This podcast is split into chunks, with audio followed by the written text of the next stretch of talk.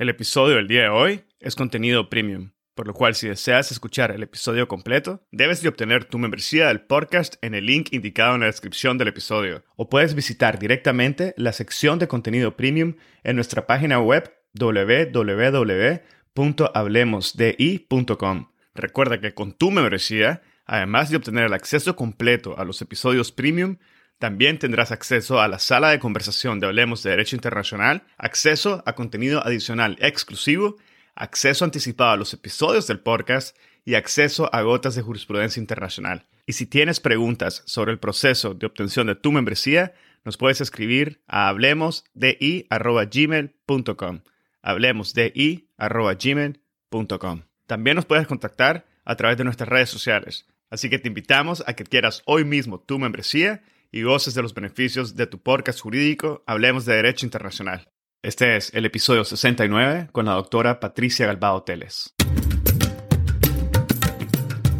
Bienvenidos a Hablemos de Derecho Internacional. Mi nombre es Edgardo Sobanes, abogado y consultor jurídico internacional. En cada episodio tenemos a un invitado o invitada especial que nos inspira y comparte sus conocimientos y visión única sobre distintos temas jurídicos y políticos de relevancia mundial. Gracias por estar aquí y ser parte de HDI.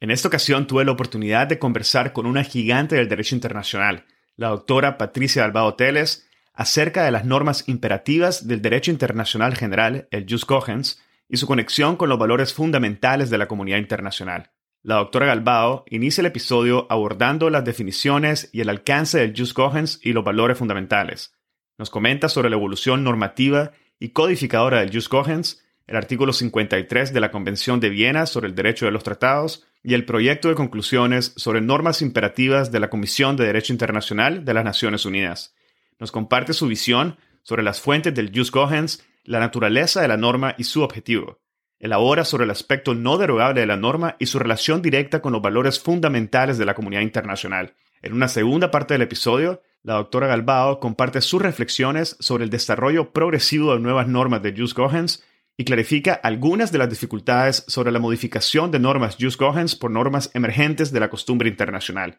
Finaliza clarificando las diferencias y conexiones entre las normas jus cogens y obligaciones erga omnes y las consideraciones por cortes y tribunales internacionales sobre las normas en general y su conexión con los valores fundamentales de la comunidad internacional. La doctora Patricia Albao Teles es miembro de la Comisión de Derecho Internacional de las Naciones Unidas, donde es copresidenta del Grupo de Estudios sobre el Aumento del Nivel del Mar en relación con el derecho internacional y fue presidenta del comité de redacción en el 2021.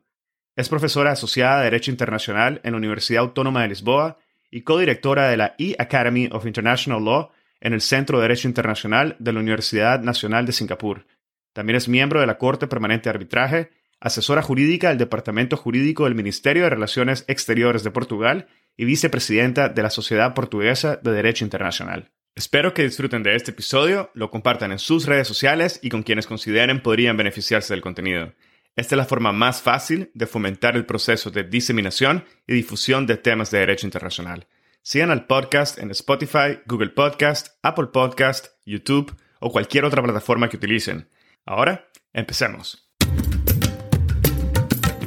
Doctora Galbao Teles, un enorme gusto poderla tener en esta tarde desde Lisboa en el podcast. Bienvenida. Gracias. Doctora, el día de hoy vamos a conversar sobre las normas imperativas de derecho internacional general, el Jus Cogens, y su conexión con los valores fundamentales de la comunidad internacional. Vamos a procurar hacer la conversación lo más práctico y claro posible para precisamente brindar clarificaciones un poco a ese misterio, a esa incertidumbre que normalmente se encuentra alrededor del significado de la implicancia de las normas del Jus Cogens. Y me gustaría empezar aclarando un poco los conceptos bases de nuestra conversación y pedirle que de una forma precisa nos defina y explique el significado de los términos tanto de Jus Cogens como lo que constituyen los valores fundamentales desde la óptica de la comunidad internacional y el derecho internacional. Gracias, Edgardo. Es un placer estar con usted. Eh, me encanta que en su primera cuestión hable del misterio de Jus Cogens, porque es verdad que siempre es una, un concepto de derecho internacional un poco misterioso así piensan los alumnos, eh, pero pienso que así también piensan muchos de los académicos, eh, de los eh, jueces y otros actores del derecho internacional y seguramente los estados también lo miran con un, concepto un poco eh, misterioso. Entonces hay otra expresión que me encanta cuando se habla de cautions, que es como un Ferrari que nunca se saca para andar en la calle, ¿no? Algo que está siempre eh, bien guardado en, la garaje. Entonces, em, pienso que es una buena manera de, empezar hablando un poco de, ese, de esa noción de derecho internacional que es tan importante, pero también un poco misteriosa. Pero yo pienso que se puede explicar, es verdad que cuando em, se hizo la primera em, convención internacional donde eh, surge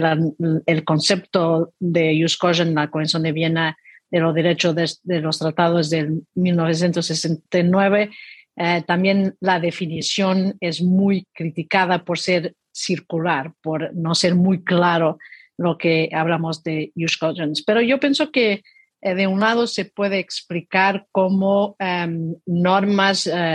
las normas imperativas de derecho internacional general em, o sea, normas que son más importantes que las otras en el derecho internacional en, el sentido que hay una jerarquía eh, de, normas eh, porque son normas que no pueden ser derogadas, que no pueden ser afastadas, que no pueden ser violadas por eh, otras porque tienen un valor superior en esa jerarquía. Y es verdad que estamos hablando de pocas normas, ¿no? porque el derecho internacional sigue siendo eh, un sistema jurídico, una orden jurídica muy horizontal y no tanto de carácter vertical como son las órdenes jurídicas internas. Pero en ese poco de verticalidad eh, del derecho internacional, las normas de Jus son las normas imperativas de derecho internacional general que son, están arriba de las otras y que no admiten una derogación. Y yo pienso que, eh, porque hablo de los valores fundamentales, y vamos a hablar seguramente un poquito más adelante, em, hay una conexión eh, muy fuerte entre esta idea de normas imperativas más importantes que las otras, que no admiten derogación, con la idea de la protección de los valores fundamentales de la comunidad internacional. Y para mí esos valores fundamentales que no aparecen, lo voy a explicar también un poco más adelante, no, no aparecen en, la definición tradicional de use cautions, eh, son, son valores que son fundamentales para la comunidad internacional, que corresponden a los intereses eh, más importantes de la comunidad internacional en un dado momento. Yo pienso que se puede simplificar eso a tres eh, valores fundamentales. Eh, de un lado, la, protección de la dignidad humana. Em, en segundo lugar, la autodeterminación de los pueblos. Y en tercer lugar, la prohibición del eh, uso de la fuerza. Para mí son los tres valores más importantes que tiene a ver con la dignidad humana, la libre determinación y eh, el ideal de paz, ¿no? de prohibición del uso de la fuerza, que, donde después em, eh, salen los otros valores em, y las otras normas de derecho eh, imperativo, como son la prohibición del genocidio, la prohibición de la tortura o la prohibición de la agresión, que están radicados en esas tres ideas que para mí son más fundamentales. Bueno, doctora, efectivamente, durante el episodio vamos a desmenuzar cada uno de estos temas que nos ha presentado de forma muy general, pero antes me gustaría que aclaráramos un poco desde la óptica jurídica dónde estamos. Y con esto me refiero a que si pudiera comentarnos un poco sobre la evolución normativa y codificadora de Just Cohens, en especial sobre el trabajo que está realizando la Comisión de Derecho Internacional de Naciones Unidas, de la cual es parte, con el proyecto de conclusiones sobre normas imperativas. Bueno, la primera vez, como dice antes, que aparece en un texto normativo la noción de Jus cogens es en, el 1969, después de, del proyecto de la Comisión sobre el Derecho de los Tratados, que es de 66, y después se transforma en esta convención, eh, que por la primera vez en el artículo 53 nos brinda con una definición de, de Jus cogens, es solo un artículo. Hay otros artículos que después en la comisión eh, del 69 hablan del use cousins, pero en términos de, definición y de consecuencias, el artículo 53 nos da la noción fundamental, pero no adelanta mucho. Y la idea que presidió a la, selección de ese tema para un tema continuar eh, de una cierta forma como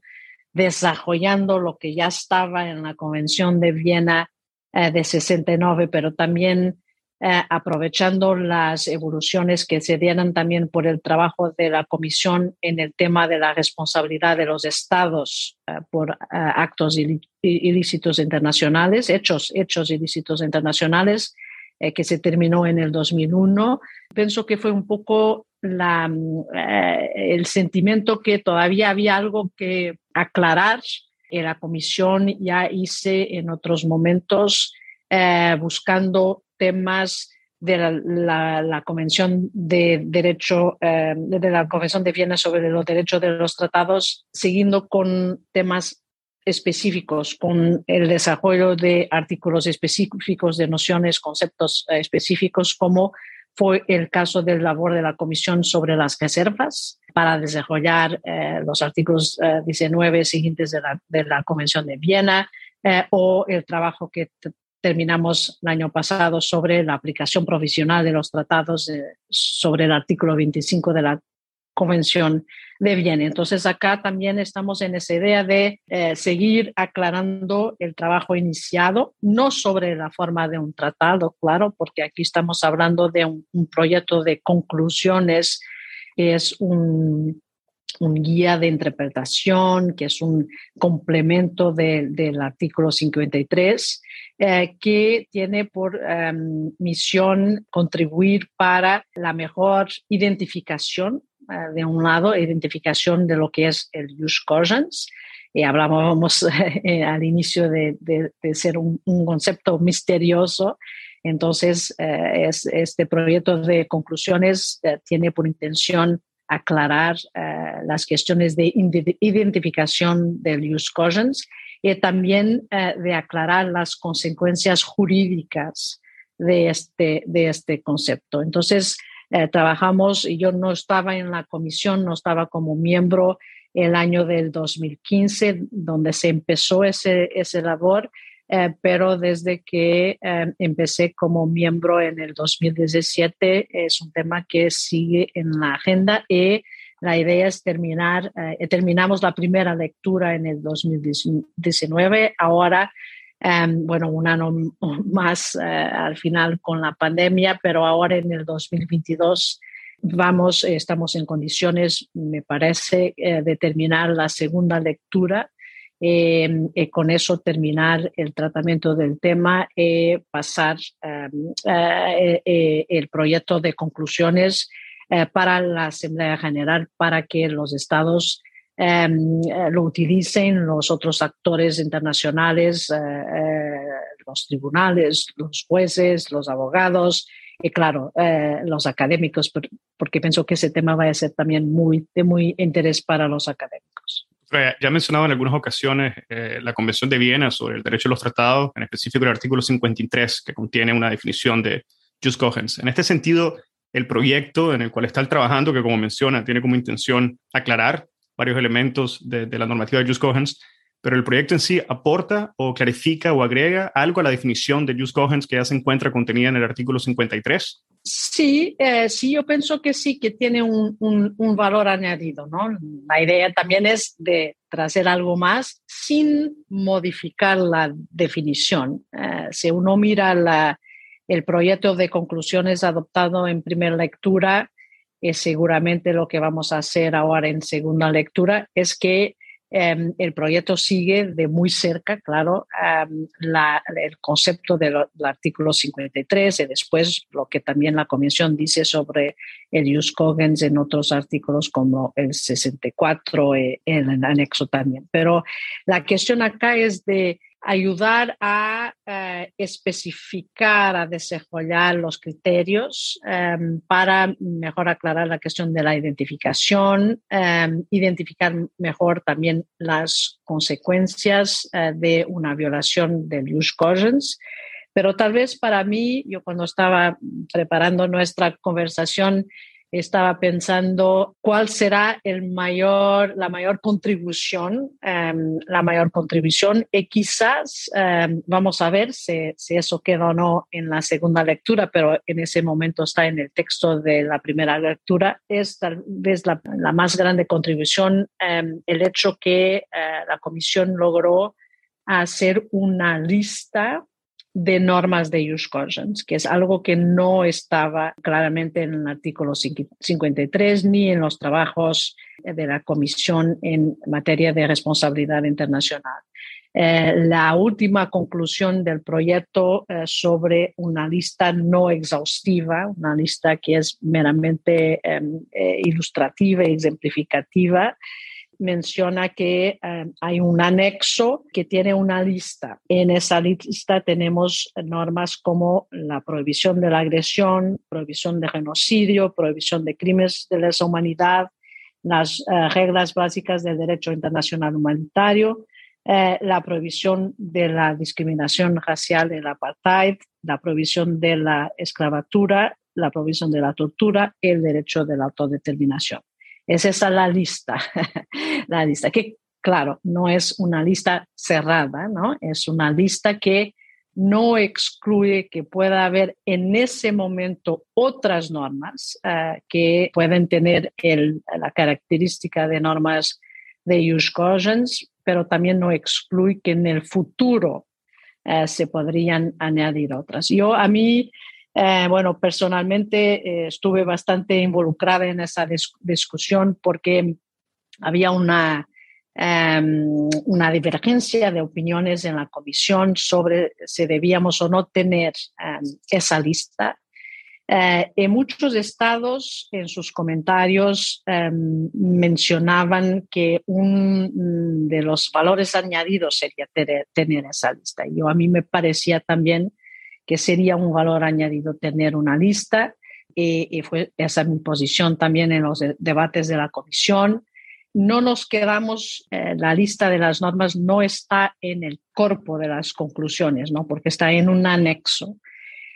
Y eso fue un poco un compromiso, un compromiso para, porque algunos eh, de los colegas defendían que las, eh, la lista debería estar solo en los comentarios, porque también en los comentarios eh, de los trabajos sobre el derecho del tratado, de, los tratados o los comentarios sobre eh, los trabajos en materia de responsabilidad internacional, había ejemplos em, en, en, los comentarios. Entonces había una división entre los que em, les gustaría em, quedar con eh, ejemplos solamente en los comentarios, otros que querían la inclusión de una lista en las conclusiones y llegamos a esta solución de compromiso, como hay muchas en, la Comisión de Derecho Internacional, de tener un, anexo, un anexo em, eh, con la referencia a la conclusión eh, muy clara que la lista no es eh, exhaustiva em, y que no es exhaustiva cuanto a la existencia en la actualidad o eh, la posible eh, aparición en el futuro de otras normas. Pienso que ese será, será un de los em, de algo que, eh, se em, agregó al trabajo inicial. No es el único, claro, pero es uno de los que destacaría. Pero menciona que eso, la lista no significa que no existan otras normas de use cogens en la actualidad. Pero ¿cómo, cómo, cómo podríamos justificar eh, anexar una lista de normas, aunque no es de carácter exhaustiva y cerrada, pero no incluir o no asumir que estamos ante la presencia de todas las normas que a la fecha se consideran just cogens? ¿Existe ese marco, ese margen de, de dudas sobre otras normas que podrían ser, pero no se ha terminado de cristalizar? Sí. No, ese es, es eh, yo pienso que acá em, es la lista donde hay un consenso, donde hay un consenso. Es la lista que resulta, es, es muy claro lo trabajo que hicimos, es la lista que, eh, de normas que ya fueron identificadas por la comisión en los comentarios eh, con anterioridad con estatuto de Use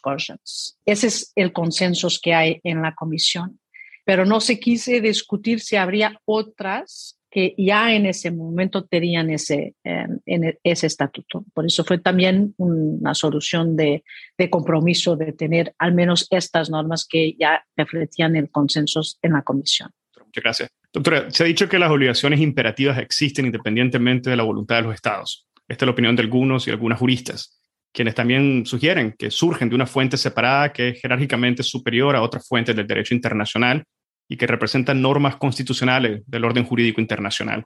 ¿Cuál es su opinión sobre esto? Y si podría clarificarnos cuál es esa fuente y cómo se contribuye a su construcción y supervivencia sin la voluntad de los estados. Yo ahí no estoy de acuerdo. no estoy de acuerdo con los que piensan que hay otra fuente. Yo tengo ahí una... Soy muy progresista en ciertas uh, materias, pero en algunas uh, siempre soy un poco conservadora en el sentido que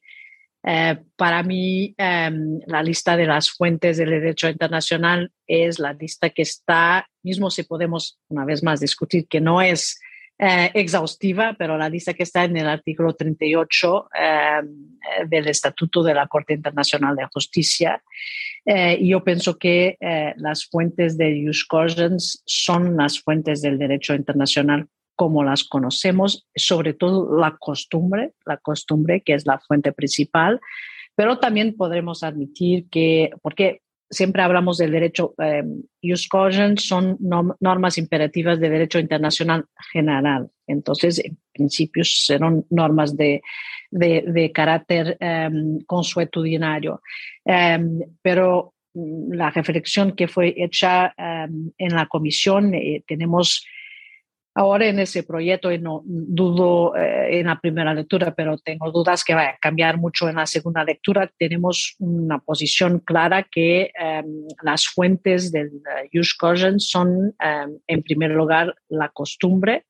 eh, pero también podría ser los tratados de los principios generales de derecho como las fuentes principales que están en el artículo 38 de la eh, de de Estatuto de la Corte Internacional de Justicia. Entonces, yo no soy eh, defensora, comprendo que algunos académicos tienen esa posición que el Jus Cogens viene de una fuente eh, distinta, de una fuente em, que, es, em, que puede ser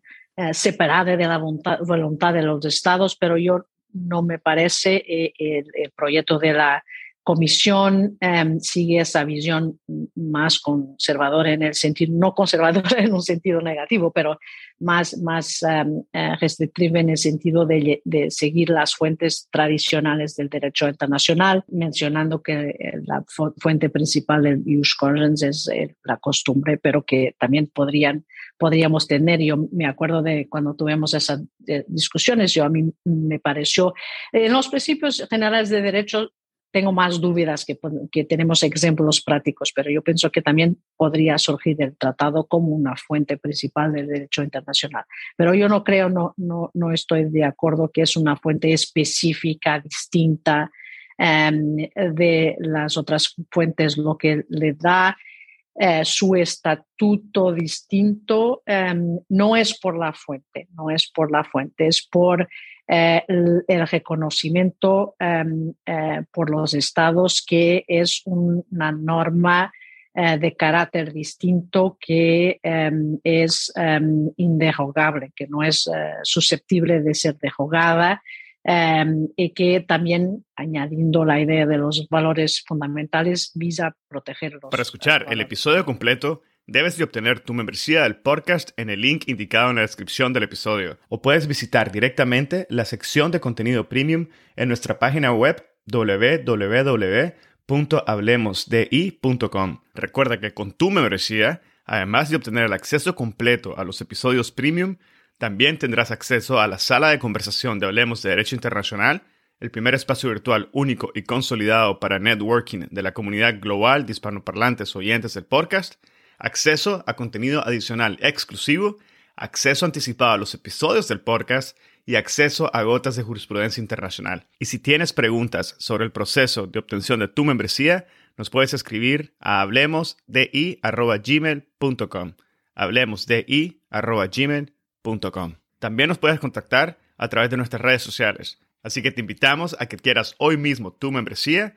y goces de los beneficios de tu podcast jurídico Hablemos de Derecho Internacional. Si encontraste este episodio interesante, te invitamos a que lo compartas y nos sigas en Spotify, Apple Podcast, Google Podcast o cualquier otra plataforma que utilices para escuchar tu podcast Hablemos de Derecho Internacional, haciendo clic al botón de seguir o al botón de suscripción. Hasta la próxima.